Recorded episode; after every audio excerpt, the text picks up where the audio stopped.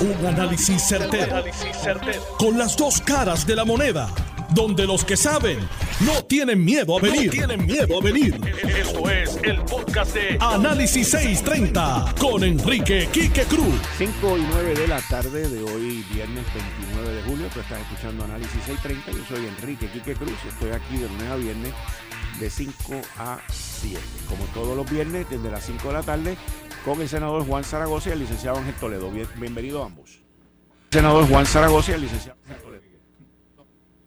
Bueno, eh, surge, nosotros vivimos de crisis en crisis y ahora la, última crisis eh, tiene que ver con los técnicos de sala de operaciones del centro médico.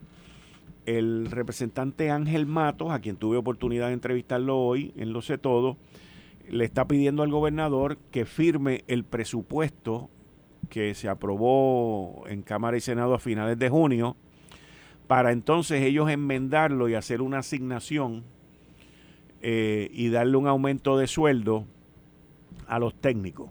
Pero, pero, el problema no es solamente con los técnicos, o sea, el problema es con todo el aparato del centro médico.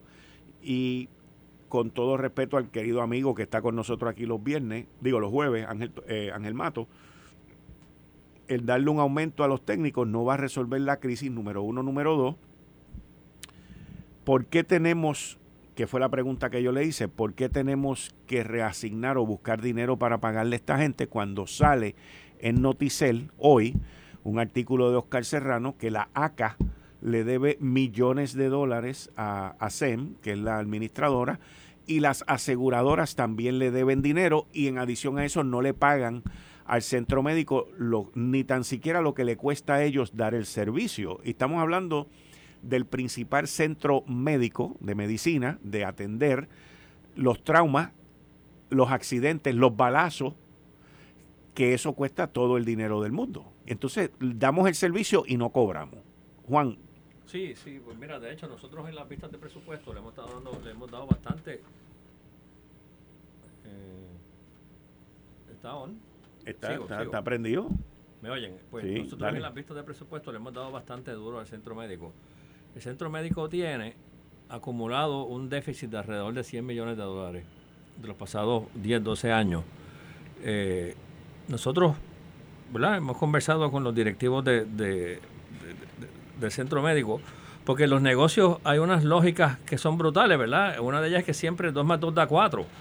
Y entonces los únicos negocios que pueden eh, sobrevivir teniendo pérdidas consistentemente son dos. Uno, el que lava dinero, que te puede dar el lujo de comprar carros en las subastas a 30 mil y venderlos a 29. Claro. Porque lavarlos tiene un fee, ¿verdad? Y dos, el que tiene una línea de oxígeno a alguien que le está prestando continuamente. Centro médico no es ninguna de esas dos. Y, y, cómo el centro médico, para los que están sacaron la servilleta y están haciendo los cómputos, ha podido sobrevivir si no tiene nadie que le preste? ¿Cómo ha podido sobrevivir con un déficit de 100 millones? Pues porque le debe una vela a cada santo. Mm. Se está financiando con los suplidores. ¿verdad? Nosotros en las vistas hicimos un análisis y yo le dije ayer al director ejecutivo que el, eh, centro médico le quedan 7, 8 años de vida a, a eh, no, va a ser una muerte súbita, va a ser una muerte progresiva y los síntomas son cosas como esto. O sea, eh, tú la única forma de tú financiarte con esas pérdidas es dejando de pagar las medicinas, dejando de darle mantenimiento a los equipos, dejando de darle mantenimiento a las plantas físicas, teniendo menos médicos, menos enfermeras, menos técnicos, y eso provoca un deterioro progresivo en el servicio que da el centro médico y poco a poco se va deteriorando, deteriorando hasta que se le va a trancar el bolo, se le va a trancar el bolo. Eh, eh, la, gran pregunta es qué se puede hacer, que era lo que decía aquí, que este, y de nuestro análisis se, sacamos esa misma conclusión. Interesantemente, el, déficit de centro médico, primero es porque muchas entidades del mismo gobierno de Puerto Rico le deben chavo. Sí. Segundo, porque son víctimas, igual que muchos proveedores de servicios médicos, de los planes médicos. Claro. ¿Verdad? Que pagan mal y tarde. Eh, o sea que con, con asignarle en el presupuesto y ponerle un palcho, oye, eh, eh, oye, si se hace, que pues qué bueno. Sí. Pero, pero realmente el diagnóstico es mucho más amplio. Tú tienes un paciente aquí en metástasis. O sea, tú no puedes tener 10, 10 12 años de pérdida pues, con un déficit acumulado de 100 millones de pesos. Esa gente le debe hasta el piragüero que, vende piraguas allá al frente, le debe a todo el mundo. Pero esa es la única forma que tú puedes mantener la centrífuga, ¿verdad? Porque 2 más 2 siempre da 4 en los negocios. Y como te dije, pues e, eso se va a ir viendo como se está viendo ahora. Crisis con los técnicos, crisis con los enfermeras, crisis con los médicos, equipos que no funcionan, eh, planta física deteriorada, aires acondicionados que no sirven, etcétera, etcétera, etcétera.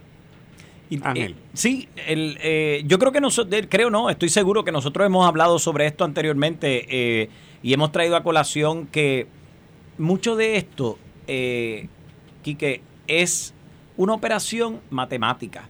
Por eso el senador decía que 2 más 2 son 4 en los negocios y eso siempre es así. Y en efecto, cuando tú tienes una operación matemática tan simple como si yo debo 100 millones y me deben a mí 300 millones, bueno, pues yo tendría como subsistir si la gente que me debe me pagara, porque pues obviamente 100 millones es menos que 300 y con eso brego, ¿no?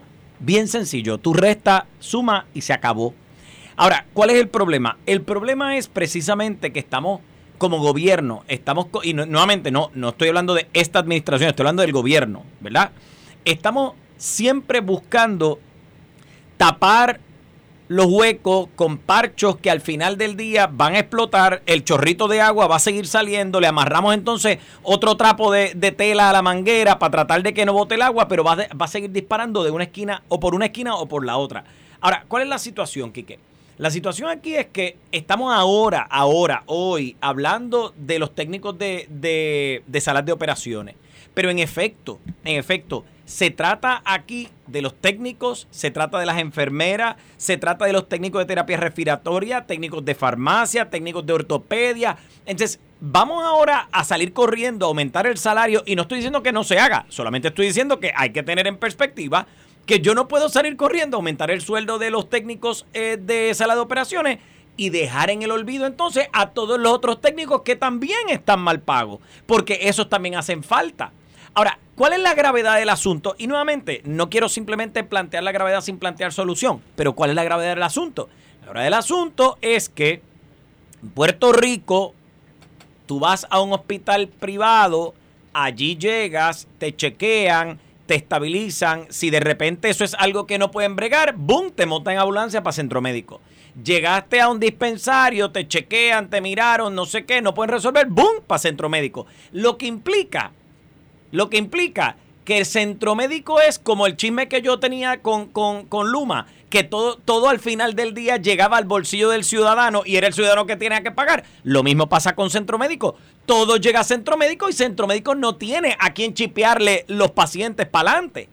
¿Sabes? Centro médico tiene que recibir al paciente. ¿Qué pasa? Que si sea en 7, sea en 10 años, la situación de centro médico no se resuelve y según dice el senador, esa es la vida útil que le queda al, al recinto, pues nos tenemos que entonces preocupar gravemente.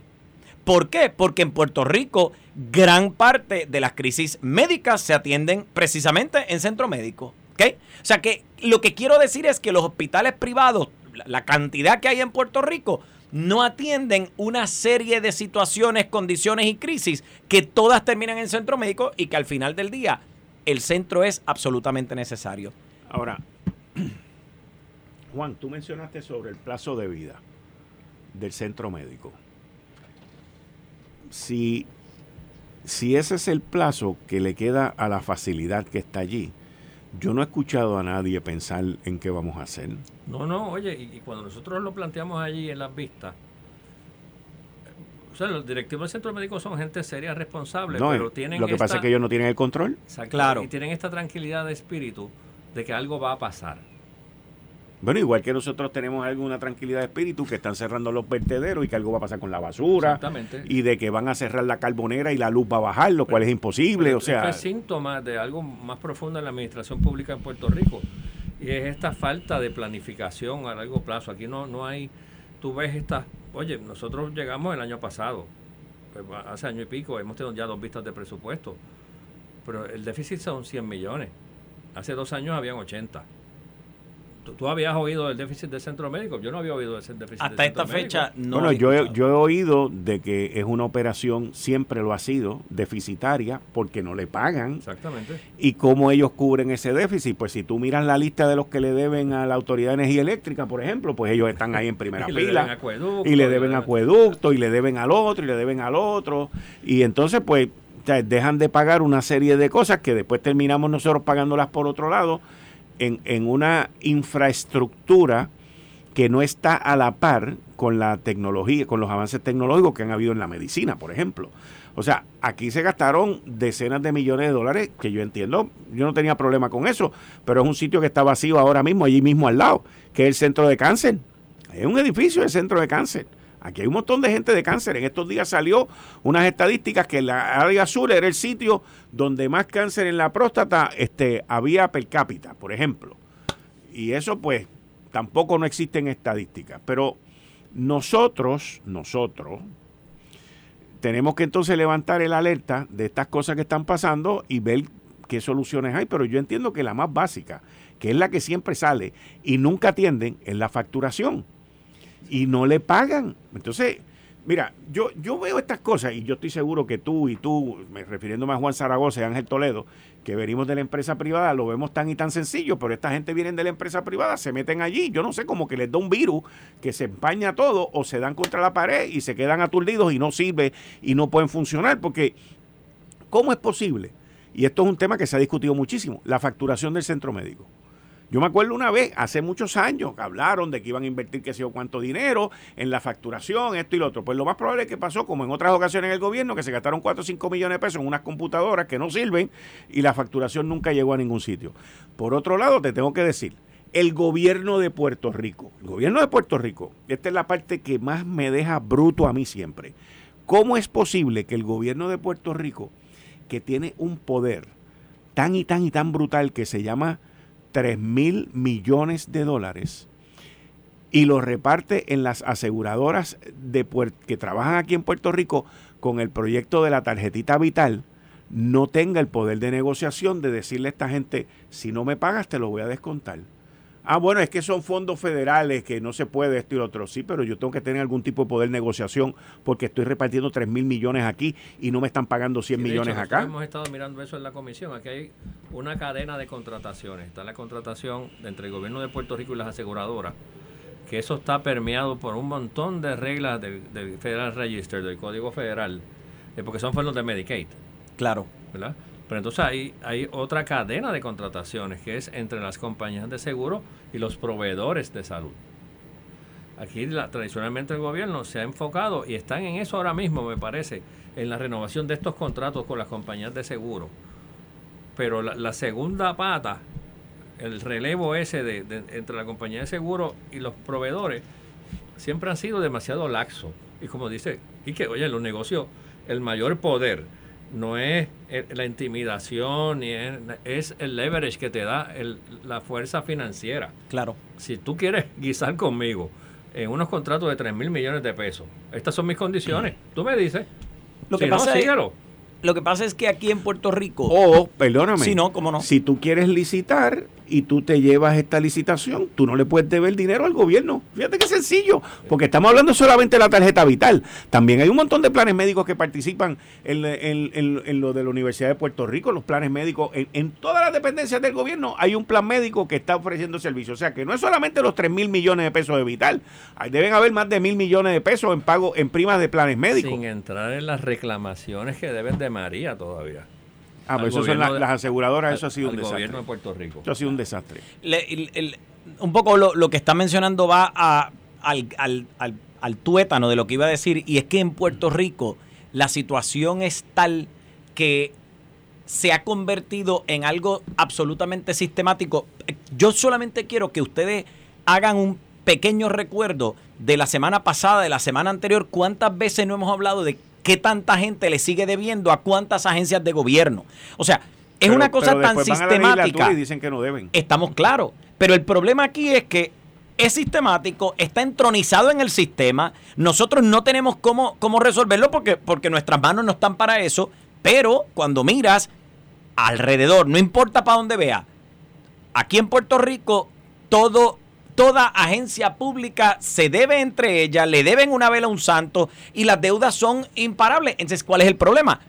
Nuevamente, pura matemática. Si yo, Ángel Toledo, no pago la luz, a mi energía eléctrica me amenaza con cortármela. Y no es que me amenaza, es que me la corta.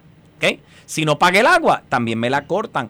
Pero estas compañías no pagan el agua, no pagan la luz y siguen y siguen. La deuda se sigue montando en millones y millones y millones ¿Y por qué? ¿Por qué esto ocurre? ¿No? Porque al final del día ahogas al consumidor individual que posiblemente no tiene el dinero para pagarlo, pero entonces al que sí tiene el dinero para pagarlo, pero no te paga y sigue gastándolo, botándolo en otra cosa, pues a ese no le cobra. Ese es el problema grave. Y lo grave de todo esto es que está en todas las esquinas, no importa para dónde miremos. El, e, el tema, aquí estamos cambiando los muñecos, pero es el mismo perro con otro collar. Lo hablamos la semana pasada, lo hablamos la semana anterior. Estoy seguro que ha sido el tema de, discusión nuestro en, diferentes foros y por varias semanas.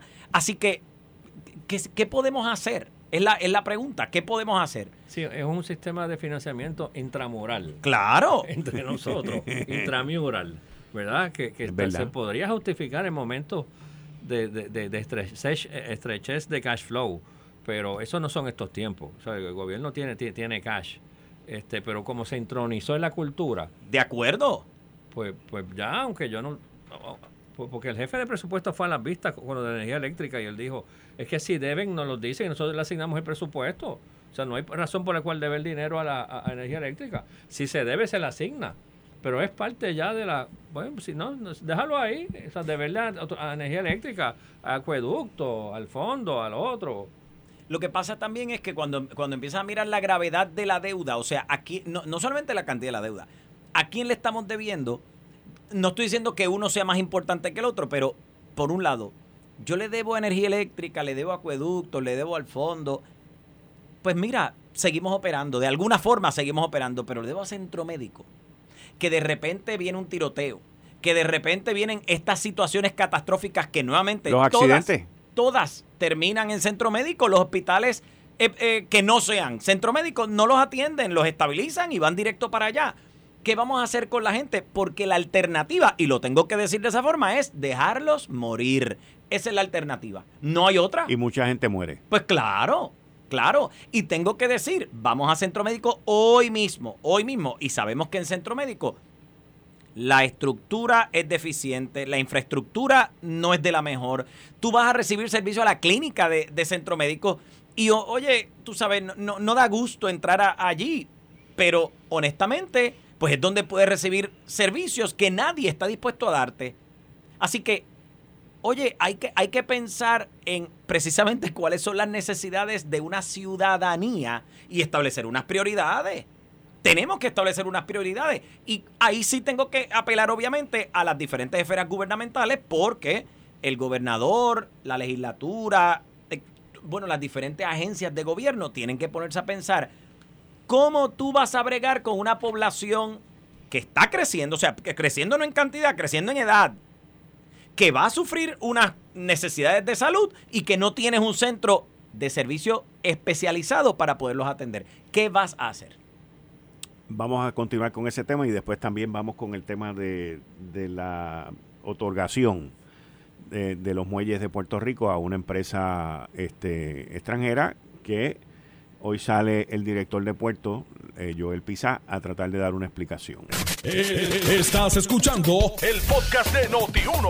Análisis 630 con Enrique Quique Cruz. Juan Zaragoza y el licenciado Ángel Toledo. Eh, culminando con el tema del centro médico, una persona a quien yo admiro muchísimo y aprecio muchísimo, lleva una lucha de hace más de una década por tener un centro de trauma en Puerto Rico, que es el doctor Pablo Rodríguez. Y eso estamos hablando de que eso lo que cuesta son 10, 12 millones de pesos. Todavía no hay dinero para eso. Y, pero nada, el centro médico tiene un problema serio y deberíamos comenzar por la parte más sencilla. Vamos a cobrar lo que nos deben. Y si no te deben, pues vamos a empezar a cobrar desde ahora lo que se supone que me paguen. Porque ni eso, ni eso. Ahora, cambiando el tema. Eh, la APP de los muelles ha traído una controversia sobre esta empresa eh, y la controversia surge a base de unos artículos en esta semana que escribió la amiga Joan Isabel González en el periódico El Nuevo Día, la sección de negocios, de que esta empresa pues tiene unos, unos inversionistas eh, que es un banco ruso, con toda la situación que está ocurriendo con la guerra de Ucrania y todo esto. Pero yo entiendo, peor que la cuestión de los rusos, está la cuestión de que los investment bankers, los banqueros que están asesorando en estas transacciones al gobierno de Puerto Rico y a la compañía esta, que entre ellos está JP Morgan Chase y otras empresas, otros bancos americanos, al estar involucrados en esta transacción, han invertido en esta compañía. Algo muy parecido a lo que ha salido aquí con Mackenzie en, en la Junta de Supervisión Fiscal. Y nosotros seguimos, yo no sé si es que nosotros tenemos o la cara de idiota o el gorrito de burro, pero o, quizás tenemos las dos. Pero aquí como que no hay unos controles internos entre las personas que están negociando esto, que están involucradas en esto, que por lo menos que le exijan a los, a los banqueros que están trabajando estas transacciones de que, de que no sean unas prostitutas. O sea, yo no sé, o sea, es, e, es, mi, es mi percepción. Aquí vemos, hoy sale PISA que dice, rechaza que el gobierno no haya provisto información acerca de la PP de los cruceros. Pues yo no sé qué información, porque ellos lo único que hablan es de la confidencialidad que hay. Él aquí habla pues que Puertos tiene un déficit de 525 millones de pesos. Ese déficit era mayor a eso. Ese déficit en, en, la época del APP del aeropuerto Luis Muñoz Marín estaba sobre los 900 y pico de millones de dólares. Y se usaron los 600 y pico de millones de pesos que pagó Aerostar para pagar parte de ese, de ese déficit. Pero por lo que veo, ese déficit ha ido incrementando. Otra agencia que no paga la luz, que no debe pagar el agua y que tiene un aparato eh, de agencia que no tiene con qué pagarlo. O sea, volvemos a lo mismo. No sé, los puertos, los muelles.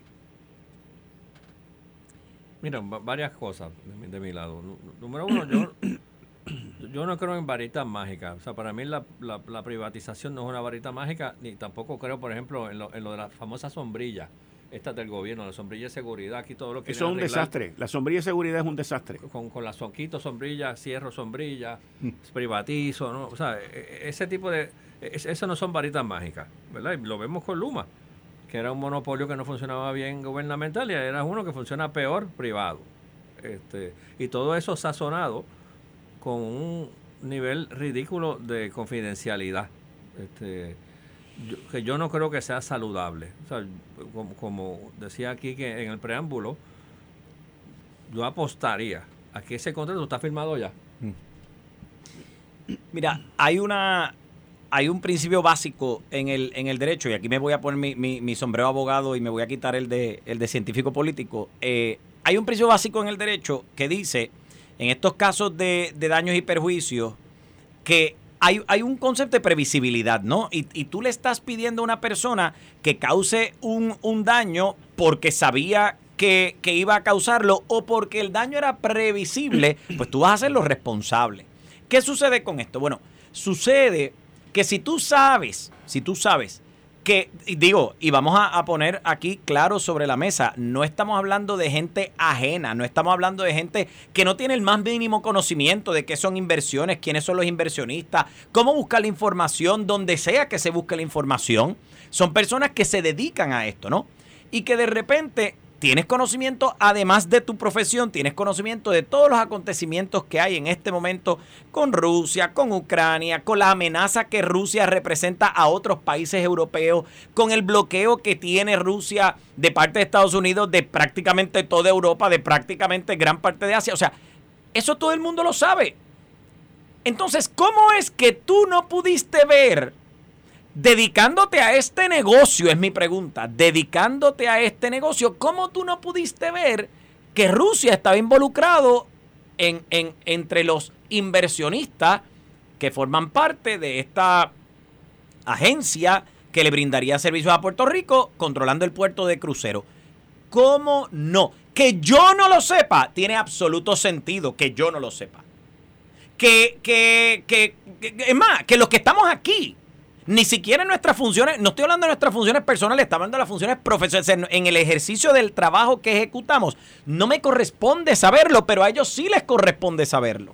Entonces, esto es algo inexcusable. Más inexcusable, a mi juicio, sería el que me dijeran, como Quique ya dijo, como el senador Zaragoza ya dijo, y yo no me atrevo a decirlo, y es que, prefiero no decirlo para que no salga a mi boca, que ese contrato ya está firmado. Eso sería ya, no, no, no, es crisis, eso sobrepasa la crisis. Y claro, trae, o sea, traemos el tema de, de Luma no para, no para desaparecer este, sino para decir que la misma crisis que estamos viendo con Luma, entonces la podríamos ver en esta situación si seguimos trabajando a puertas cerradas, tras bastidores, firmando contratos que no se supone que se hayan firmado, o que por lo menos no hasta que eh, se hayan discutido. Pues, entonces, ¿cómo vamos a corregir esto? ¿Cómo vamos a corregir un país en el que esto ocurre a diestra y a siniestra? ¿Cómo lo vamos a corregir? No hay forma de corregirlo. No hay manera de corregirlo. Y, sin, y, aquí es más, centro médico se convierte en pecata minuta, en, en cosa pequeña. Cuando hablamos de contratos de la magnitud y de la longevidad, o sea, porque no está, el contrato para, para puertos no es de un año. Esto no es un contrato que a un añito, si no me hiciste el trabajo, se acabó. Y mira, perdón, Estados Unidos, que acabo de firmar un contrato contra quien tiene bloqueo ahora mismo. No, ¿sabes? Hay que, hay que tener dos dedos de frente. Es un contrato por 30 años, si mal no recuerdo, Tengo ahora entendido que son 50. Pues mira, pues no hay que ser ingeniero de cohete. Y nuevamente, yo me excuso a mí, excuso a mucha gente que no tienen este, que, que no se dedican a ese negocio, de no saber. Pero el que esas personas que si firmaron el contrato, no me lo quiero ni imaginar, pero que le dieron paso a la, firma del contrato, deberían responder, deberían ser responsables personalmente por, por, esa, por esas eh, determinaciones. Y, nuevamente, yo no tengo problemas de inicio, no tengo, en principio no tengo problemas con las privatizaciones. No son, para mí no es un problema, honestamente. No creo en ellas mal pensadas, claro está. Si la privatización dentro de las alternativas que están sobre la mesa es la mejor alternativa para salvar la situación y generar los ingresos necesarios, vamos para adelante, no hay problema. Pero tú simplemente firmar un contrato de alianza pública, eh, público-privada sin mirar ni siquiera el contenido del contrato, es exactamente, eh, senador, exactamente lo que hablábamos ahora del contrato de Luma. No miraste el contenido, firmaste, le diste para adelante. Ahora mismo tenemos que cargar con Luma y, y sabe Dios si con... con eh, es que el nombre es como medio extraño, pero eh, Holdings, la, gente que está puesta para, para dirigir el puerto de los todo Eso, todo eso complicado también porque el el, mecanismo que tiene el gobierno para fiscalizar estas APP, eh, que está dirigido por Fermín Contreras, parece que también tiene el mismo síndrome de la confidencialidad, porque algunos de ustedes han oído a Fermín Contreras hablando algo del contrato de Luma. No solamente no lo he oído, eh, senador, no te puedo asegurar que no está, si es que es el, eh, él es el responsable, que por lo que vemos sí lo es, no está supervisando ni siquiera el contrato que él dirige. O sea, no hay una supervisión directa sobre la gente de Luma para garantizar que ejecutan lo que el contrato, el contrato dice. Más estamos fiscalizando los contratos, los ciudadanos, que él mismo que es quien cobra por eso. Entramos en estos contratos. Claro. Con confidencialidad. Nadie sabe lo que tienen y entonces al final del camino tenemos una agencia gubernamental que tampoco hace su trabajo de fiscalización. Pues es una combinación terrible. Estamos, estamos perdidos. Y entonces ahora pues tenemos a Global Holding, que ya me, clarificaron el nombre, Quique. Tenemos a Global Holding que tiene no alianzas, porque si fueran alianzas, bueno, pues que tiene inversión directa de un 14 punto tanto por ciento de un banco ruso y contra, pues que nuevamente no hay que ser ingeniero de cohetes, no hay que ser ingeniero de cohetes para tú saber que estas cosas no deben suceder.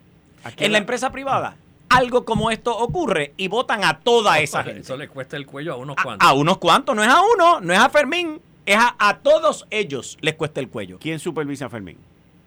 Bueno, el secretario de Estado dijimos, ¿no? Yo entiendo que debe ser él, porque él es el de AFAF. Pero esa es la pregunta. Porque su, Fermín supervisa a Luma. Me imagino que se autopondrá supervisor de Global Holding porque lo hizo en Luma, porque no lo va a hacer ahora. Claro. Entonces la pregunta es, ¿quién supervisa a Luma? ¿Quién le dice a Fermín, Fermín, no hagas eso? ¿Existe alguien en este gobierno que le diga a Fermín, no hagas eso? Yo entiendo que no. y, no cuentes con Omar, Omar es el mastermind del contrato de Luma. Yo no creo que Omar tampoco vaya a ir en contra de sus propios actos. Pues ahí lo tenemos. Ahí lo tenemos. Ese es el cuadro. Ese es el cuadro ganador.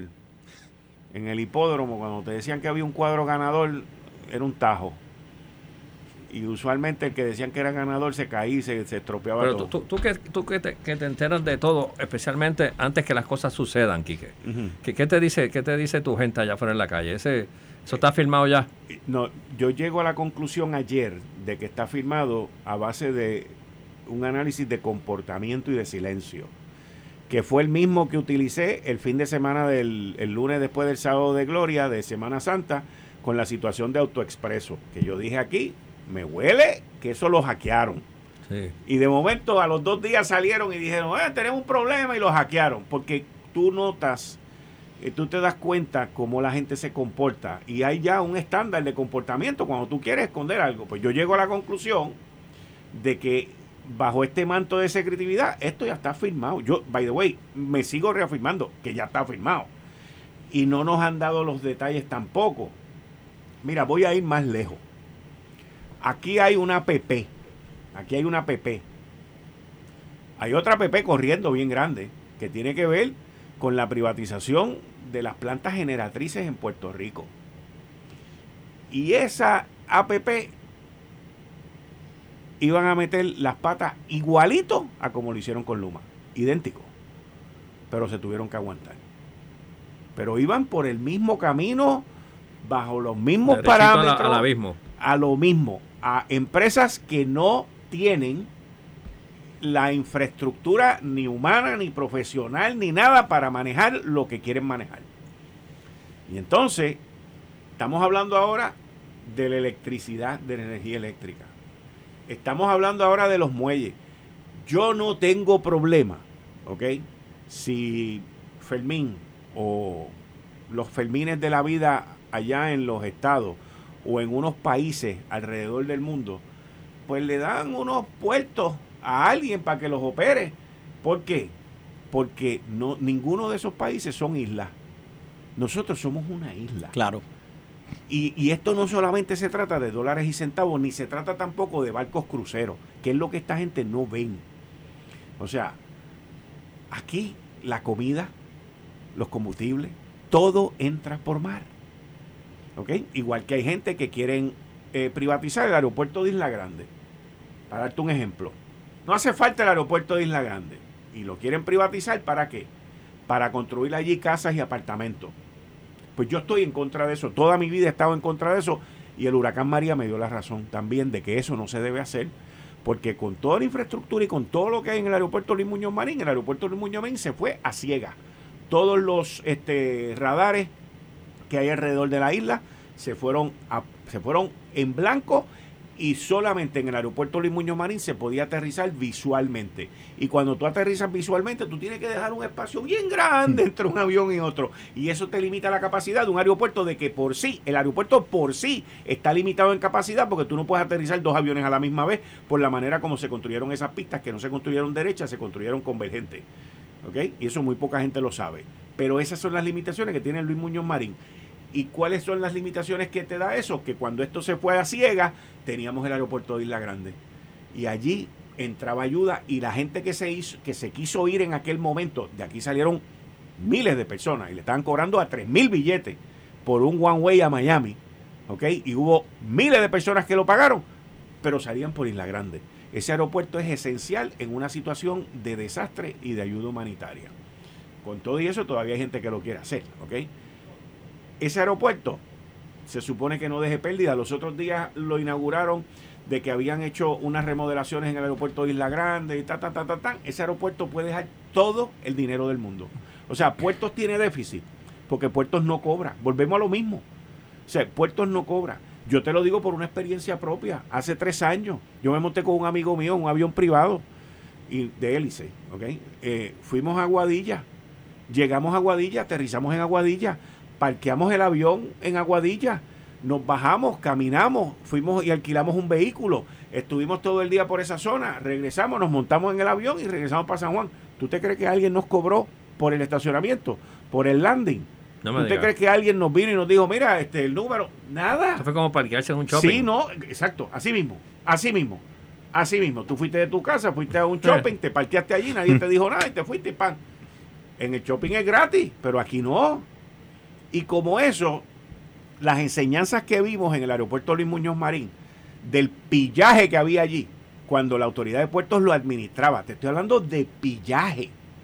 ¿Ok? Pues yo no dudo que lo mismo pase en Aguadilla, que lo mismo pase en, en Ponce y que lo mismo pasa en los aeropuertos, porque la autoridad de puertos no sabe cobrar. Igual que en centro médico no cobran, en el otro no cobra, esta gente no cobran. Aquí quien único ha cobrado bien hasta cierto punto ha sido la autoridad de acueducto alcantarillado y la autoridad de energía eléctrica. Pero los demás, las corporaciones, el fondo cobra muy bien, eh, hay dos o tres que cobran bien, pero estas corporaciones, esto es un desastre, es un desastre administrativo. Tú tienes empleados que no cobran.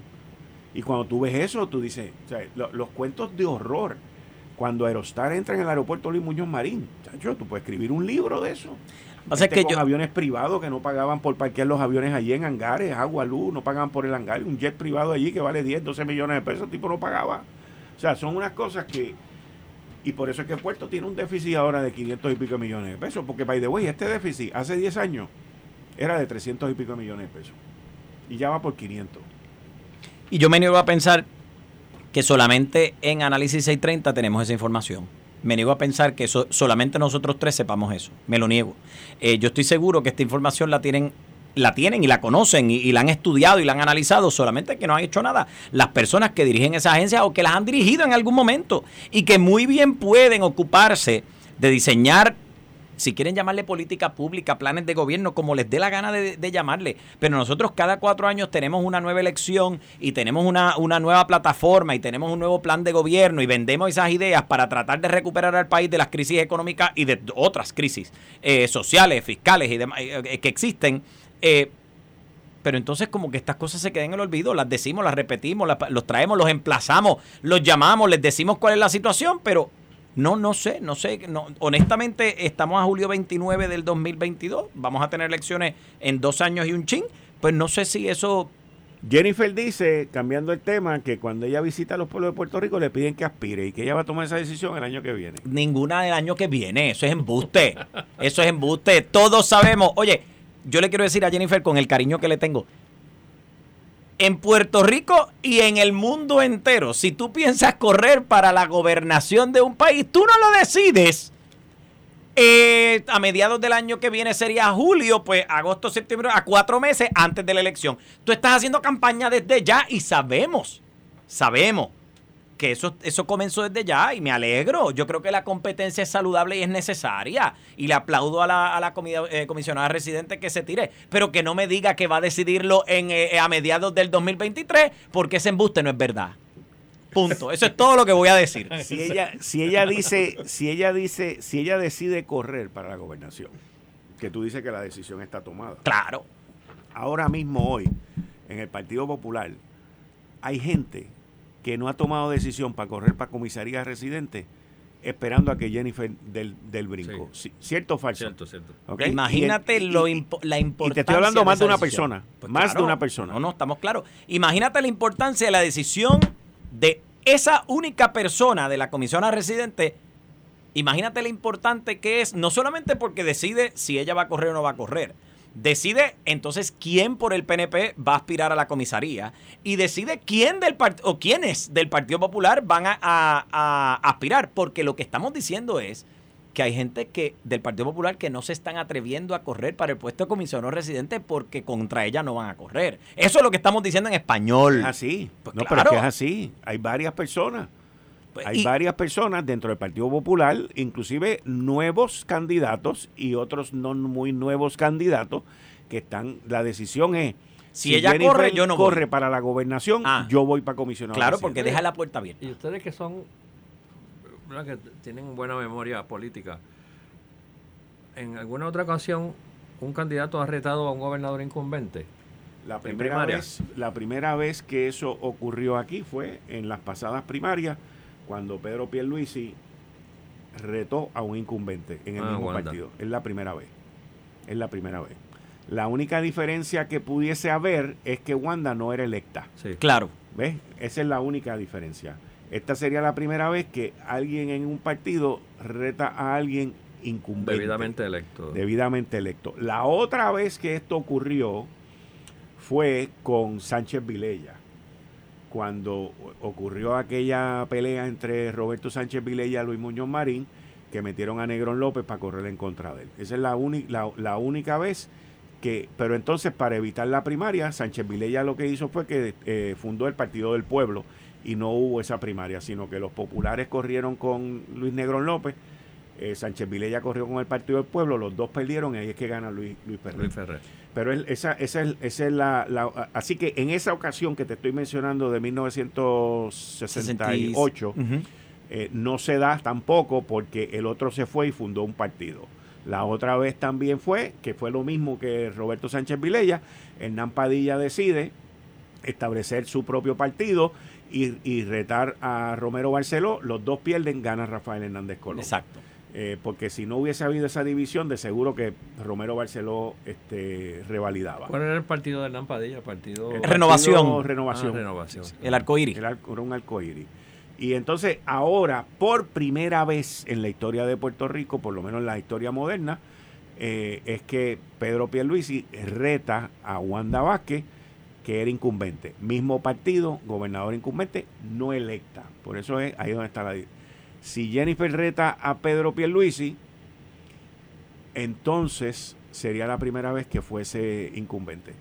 Yo, mi análisis, hoy, hoy, hoy, mi análisis hoy es que si Jennifer reta a Pedro para la gobernación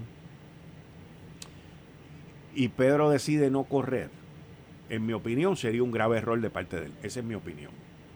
Sería un grave error. Y le pasaría lo mismo que le pasó a Sila María Calderón en el 2004 cuando ella se quitó porque entendía que iba a perder y ganó Aníbal por 3 mil votos. Y luego Sila se quedó contra, contra yo pude haber hecho mejor sé yo me pude haber ganado a Pedro Rosselló.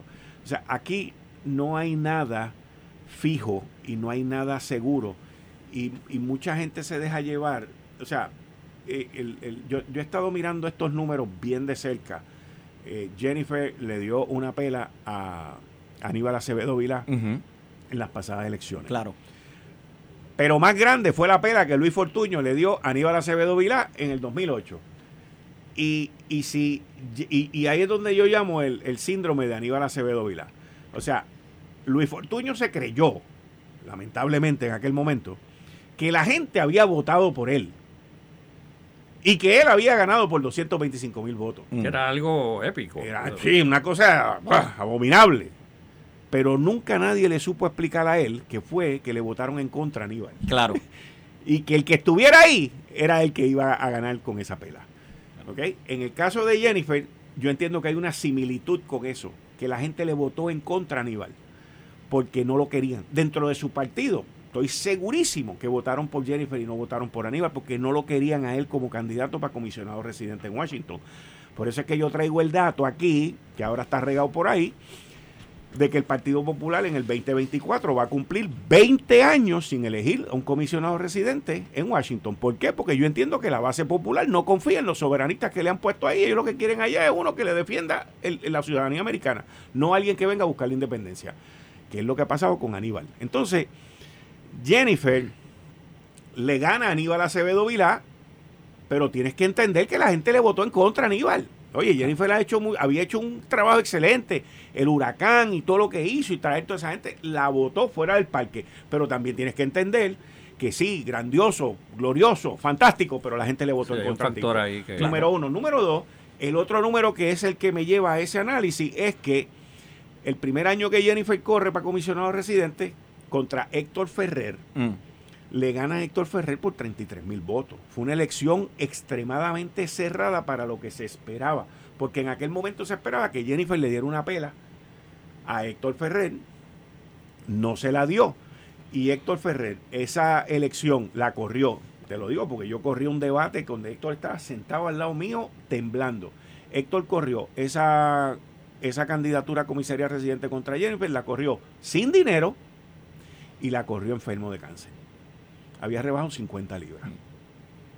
Y en el debate hubo un momento que yo, en uno de los breaks, en uno de los intermedios, le digo, Héctor, tú estás bien. Porque él estaba temblando. Cuando te digo temblando es titiriteando por el frío. Y él me dice, no estoy bien, lo que pasa es que he rebajado tanto que no tengo grasa en el cuerpo. Sí, el frío del estudio. Y el frío del estudio me, me tiene así. Y ah, pues está bien, ¿quieres agua? ¿Quieres algo? ¿Un café? No, no, no, esto se me vaya mismo, porque yo me asusté. Sin tener dinero para campaña, sin tener el apoyo para el partido, porque todo estaba concentrado en que David Bernier saliera el candidato a la gobernación. Sin nada de eso, él perdió por 33 mil votos. Con Aníbal perdió por más de 100 mil votos. Lo que te quiero decir es que aquí hay unos factores que no estoy quitándole ninguna lucidez a lo que Jennifer ha hecho, pero hay unos factores numéricos y dentro del Partido Popular que uno los tiene que tomar en consideración. Claro. Y no dudes que ese sea el análisis que Jennifer está haciendo ahora mismo para decidir si corre o no corre, pero yo creo que ella ya está inclinada a correr, creo que está inclinada a retar al gobernador, eh, creo de igual forma que el gobernador no debe quitarse de una batalla como esa, creo que debe aguantarla y si gana, ganó y si pierde, perdió. Eh, pero, pero estamos, estamos, estamos prestos para la batalla y listos aquí para ver qué va a pasar. Popcorn en mano. Aquí la cosa se va a poner buena.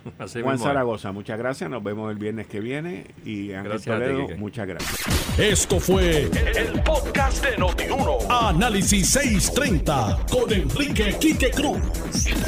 Dale play a tu podcast favorito a través de Apple Podcasts, Spotify, Google Podcasts, Stitcher y notiuno.com.